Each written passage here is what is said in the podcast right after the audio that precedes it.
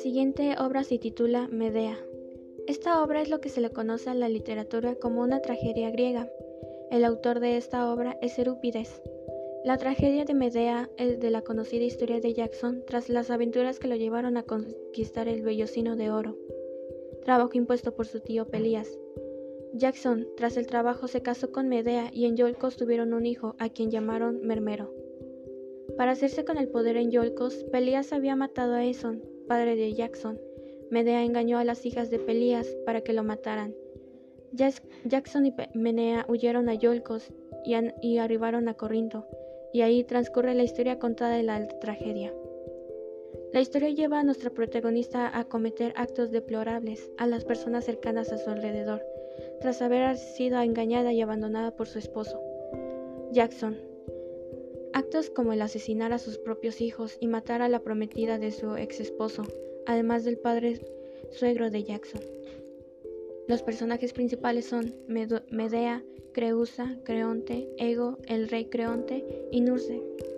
Un dato interesante de la obra es que de Medea de Eurípides es considerada una de las grandes obras del canon occidental.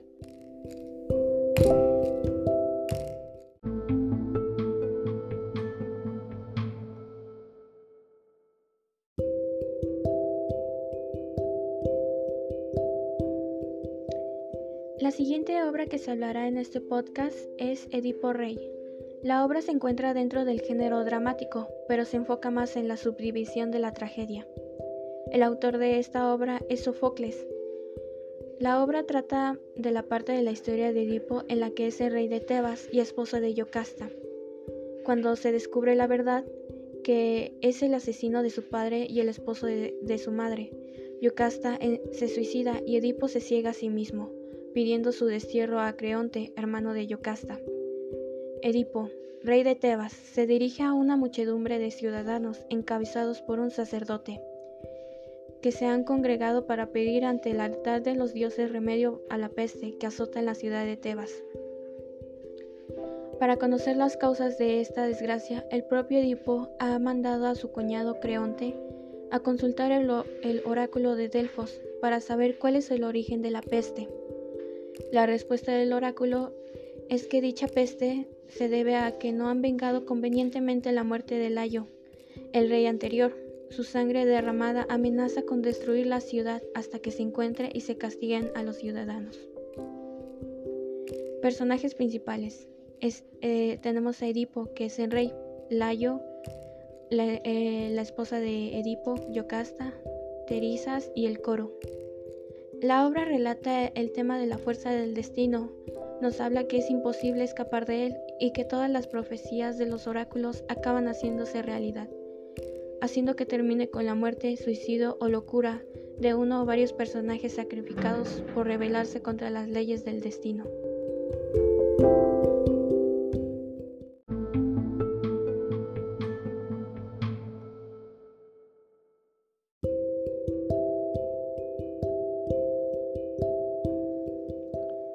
La siguiente obra tiene como nombre Asamblea de Mujeres. Esta obra pertenece al género literario de comedia antigua. El autor de esta obra es Aristófanes. El tiempo en el que fue escrita esta obra fue en un ambiente en donde el gobierno de Atenas gobernaba la gloria, pero esta se veía amenazada, ya que activismos atenienses políticos habían perdido el interés por los asuntos públicos, y cada uno ponía su atención solo en sus propios asuntos. Se, llegó incluso a, a fijar un sueldo solo para asistir a las sesiones de asamblea popular, pero el dinero únicamente atraía a los que necesitaban para comer, gente poco preparada e incapaz de tomar medidas importantes.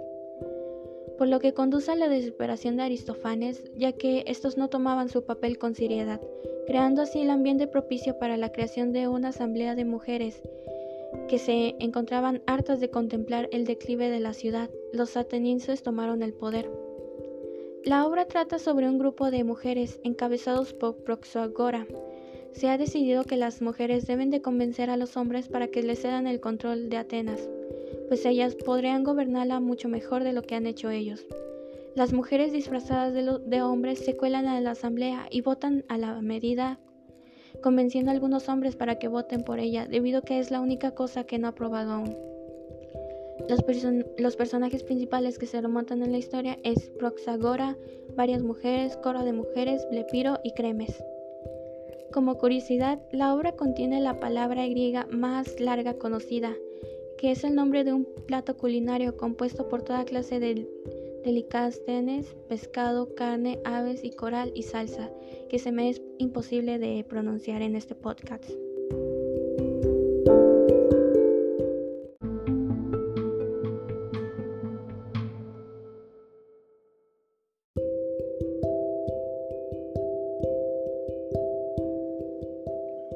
Último, tenemos al texto El asno de oro. Esta historia se sitúa en el africano Apuleyo, en los orígenes del desarrollo del género novelístico picaresca. El autor de esta obra es Apuleyo. El asno de oro es una obra narrada en primera persona por el prota Lucio, quien relata su viaje por Grecia lleno de aventuras, encantamientos y magia. El mercader corinto de nombre Lucio sufre una especie de metamorfosis que es transformado por un asno por Fotis, una criada. Este fue un acontecimiento calificado como accidente. Tras su metamorfosis, por haberse equivocado de encantamiento, el animal, a pesar de conservar sus facultades humanas, carece del don de la palabra. Así sufre una serie de adversidades, cada una más penosa, y pasa por varios amos, hasta recuperar por fin su condición humana. Esto sucede gracias a la intervención de Isis, quien fue invocada por el mismo animal Lucio, quien en este texto se relata como un asno. Comió pétalos de rosas, lo que lo devolvió a su condición humana. Agradecido, Lucio se pone al servicio de la diosa Isis y se hace iniciar en sus sagrados misterios. La novela tiene como moraleja el hombre que se, lleva, que se deja llevar por la curiosidad y los bajos instintos pierde su naturaleza humana y solo mediante la misericordia de la diosa madre, a través de las rosas que simbolizan las virtudes del alma, se puede llegar a remediarse. Los personajes principales son Lucio, el protagonista y narrador de la historia que es convertido en un asno. Isis es el personaje divino, una diosa, es quien devuelve a Lucio a su condición humana. Milion es el dueño de la casa en la que Lucio se hospedó por un tiempo. También tenemos a Fotis, es la criada de Million. Ella es la causante de desencadenar el desafortunado accidente que hizo que nuestro protagonista se convirtiera en asno. Esta novela también narra algunas relaciones íntimas que tenía entre Lucio y Fotis. No hay mucho de qué hablar de ello, lo que es interesante es el erotismo que se vive cuando Lucio, aún en su forma de asno, tiene contacto sexual con otra mujer. Pocas obras relatan en sus historias la atracción sexual de un humano hacia otro animal distinto de especie. La zoofilia que se marcó en la obra resultó ser algo extraño entre los lectores.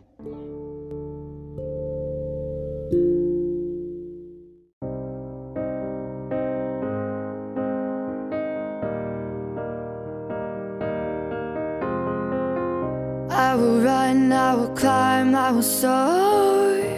I'm undefeated. Oh, jumping out of my skin, pull the cord. Yeah, I believe it. Oh, the past is everything we were. Don't make us who we are. So I'll dream until I make it real, and all I see is stars. Not until you fall that dreams come alive, you're unstoppable. Take a shot, chase the sun, find the beautiful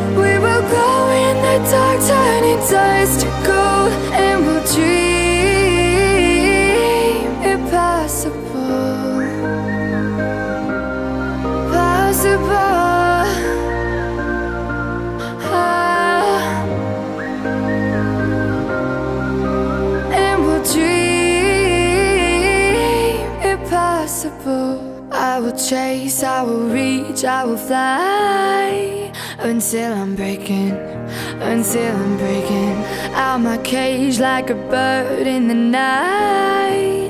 I know I'm changing, I know I'm changing it Into something big, better than before. And if it takes, takes a thousand lives Then it's worth fighting for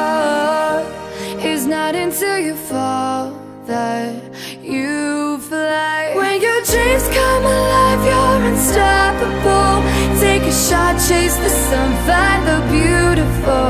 We will go in the dark, turning dust to gold And we'll dream.